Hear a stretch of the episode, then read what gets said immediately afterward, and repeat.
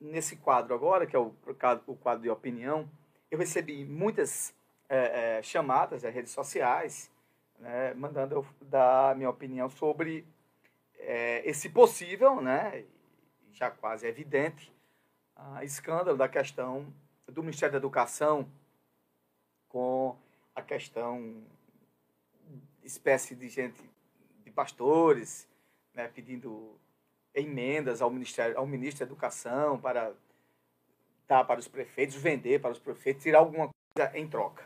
E eu comecei a analisar isso para a gente não ser leviano.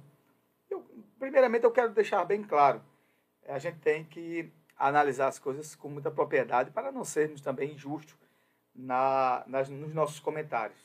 E aqui, esse programa aqui não passa pano. Então, iniciando aqui, o ministro Milton Ribeiro. Eu conheço o ministro Milton Ribeiro a sua trajetória pela a sua trajetória pela Universidade Mackenzie de São Paulo. Ele é um, um pastor presbiteriano. Pelo que eu saiba, um cara ilibado, um cara ilibado, muito sério. Né? Tem que suas convicções, de opiniões, como todos têm, né? Coisas que você pode ser aceitável ou não. Mas entendi, entendo eu que depois que ele assumiu o ministério, a poeira baixou mais. Porque vamos analisar friamente. No início do governo Bolsonaro, colocaram lá aquele colombiano, acho que era colombiano, não falava nem português direito, não tinha noção de educação nenhuma, muito perturbado mental. Depois entrou o Weintraub, é, e a coisa ficou muito também acirrada, ideológica, era muita politicagem e pouca ação no Ministério da Educação. Essa é a minha leitura. E o Milton Ribeiro colocou as coisas mais no eixo. Né? O, Ministério tocou algumas ações uh, de obras paralisadas, que estavam paralisadas do governo Michel Temer. Uh, tocou novos projetos. Com alguns erros ou acertos, mas a coisa foi andando. Eu digo a você que, que, que atualmente, nesse governo do Ministério da Educação do Bolsonaro, o Ministério da Educação é, não foi aquilo que a gente esperava ser no, no, no, processo de ações sociais diretas. Né? Muita coisa de ideologia ou não, né? todo mundo querendo meter o bedelho. Enfim, mas a coisa estava caminhando. Então, o que é que acontece, o que é que acontece agora? Essa questão de alguns pastores, né? Estarem é, usando o nome do ministro. O ministro depois também tem uma gravação nele. Então, eu digo a você que até a defesa do ministro vai virando vinagre, né? Porque ele disse que não aconteceu e, ao mesmo tempo, tem uma audição, uma audição não, um áudio dele, audição mesmo, um áudio dele, é, tratando sobre a questão é, de estar direcionando emendas do governo Bolsonaro, ou do ministério dele, só para a, a bancada evangélica. Primeiro, a gente tem que falar sobre legalidade e direito. O Estado é laico. Se é para distribuir é, emendas para pastor, tem que distribuir para pastor, para monge, para é, é, é, é, líderes de centro espírita, todas as religiões que você, que você imaginar. Porque a gente vive num Estado laico. Né? E emendas não devem ser distribuídas para um lado A um lado B, deve ser distribuída para a sociedade brasileira, independente de que, de, de que prof, o que ela professa como religião. Primeiro erro está aí. Primeiro erro está aí. E se, ao tempo que dessas figuras começaram a negociar, colocando o prefeito sob a parede. Olha, se você liberar isso, eu faço isso. O que é que se deve fazer? Apurar. Apurar, né? Para que a gente não possa julgar com injustiça, julgar com justiça para não generalizar, não generalizar, apurar para não generalizar. E aquele que cometeu delito, né, está de acordo com as penalidades, né, sofrer as penalidades da lei. Sofrer as penalidades da lei. É assim que se faz. Em qualquer país democrático do mundo, assim é, democrático do mundo é assim que se faz. E se você preza pela democracia e pela relação de direito né, daquele que saiu ou trans, transgrediu a lei, ser punido. Então, a Polícia Federal abriu um inquérito, está abrindo inquérito contra o ministro e também contra esse processo aí de pessoas intermediando essas ações, essas emendas, e a gente vai esperar a finalização do inquérito. Até o Silas Malafaia, que é um defensor voraz Silas Malafaia, que é um defensor voraz do governo Bolsonaro, foi bem, foi bem claro. Disse: olha, vamos apurar, não adianta só o ministro falar. Ele tem que provar com documentos. Palavras, abre aspas, palavras do Silas Malafaia. Não adianta o ministro só falar, ele tem que provar. Aquela velha história, não adianta ser a mulher de César, você tem que provar que é a mulher do César. Né? Acho que tem esse, ditado aí, as pessoas falam muito. Enfim, o que é que eu estou dizendo com isso? Que eu não estou aqui para julgar o ministro, que eu não tenho provas para julgar ele. Eu não estou aqui para julgar ninguém. Quem tem que julgar é a Polícia Federal. Então a Polícia Federal abre inquérito, né, se julga, se apura os fatos e aplica a penalidade naquele que usou, que usou para o seu benefício próprio ou para benefício próprio, né, dinheiro público, dinheiro público para dar vantagem para outrem, tirando vantagem sobre isso. E eu repito, o Estado é laico.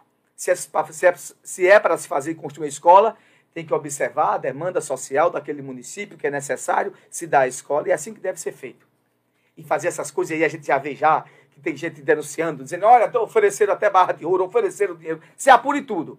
E quem, tiver, quem estiver na ilegalidade deve se sofrer. Quem estiver, na, quem estiver na ilegalidade devem se sofrer as penalidades da lei. Porém, toda, todavia, eu, eu, numa situação como essa, eu acho que é honroso para o ministro Milton Ribeiro se afastar do cargo.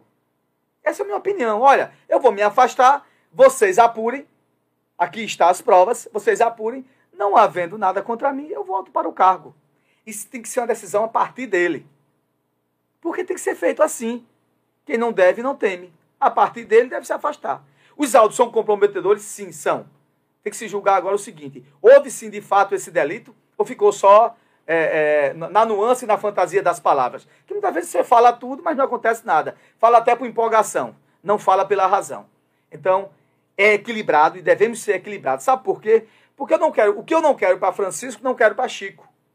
Se em outros governos houve isso, e você queria sangue, agora está acontecendo também com o governo atual. Você quer partidário ou não. Então tem que haver justiça plena no encorajamento da o quê? Das averiguações né, das suspeitas, é, dentro do processo de suspeitas de investigações. As investigações estão, já foram abertas pela, pela Polícia Federal, o Ministério Público, através da Procuradoria, também vai investigar e vamos apurar os fatos. São sérios? São. Né? E devem ser apurados. E por fim, você não pode generalizar. Existem pastores honrados, pastores honrados, pastores de bem, que pregam o verdadeiro evangelho do nosso Senhor Jesus Cristo homens que estão aqui pregando o Evangelho e mostrando que, apesar desse mundo tenebroso que nós vivemos, há um mundo muito melhor depois desse processo de, de, de, de, de transição que nós estamos passando. Homens que nasceram para pregar o Evangelho, homens que defendem o governo de Cristo e a causa de Cristo. Esses que estão sendo desviados, não estou aqui para julgar, mas quem lê o livro de Pedro sabe, muitas vezes eles não são verdadeiros né, seguidores de Cristo, e Cristo pode dizer, olha, eu não te conheço. Então, quem faz essas atitudes, tomando essas atitudes, essas atitudes, não se pode dizer pastores de Cristo. Mas não podemos colocar todo mundo no mesmo saco e dizer, os pastores, não, não, não, não, não façam isso. E eu conheço.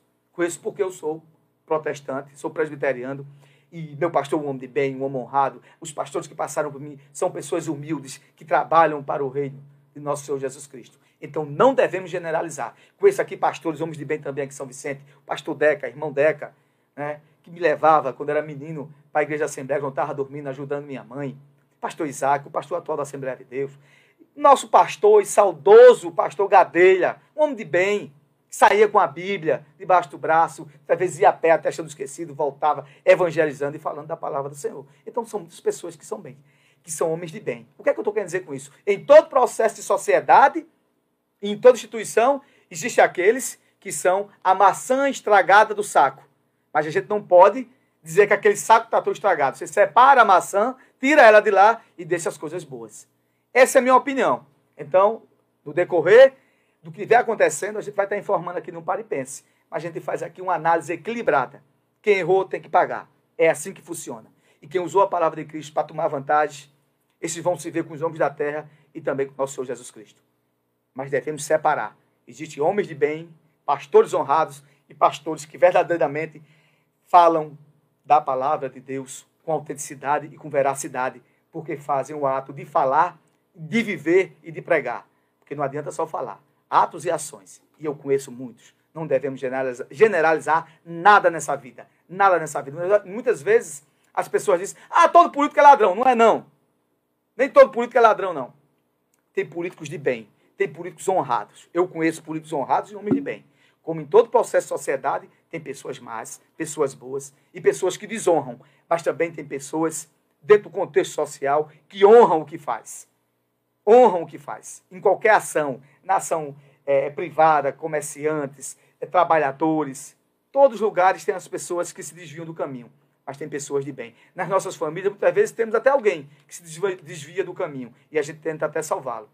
Mas você pode dizer que aquela família toda é assim. Então é assim que funcionam as coisas. Nós devemos preservar as coisas boas. Isso que eu estou trazendo para aqui, para que vocês entendam. Não é para generalizar e colocar todo mundo no saco, porque nem todo mundo está estragado. Existem as peças boas e as peças boas devem ser preservadas. Essa é a minha opinião. Pare e pense. O programa que leva para você mais informação para formar a sua opinião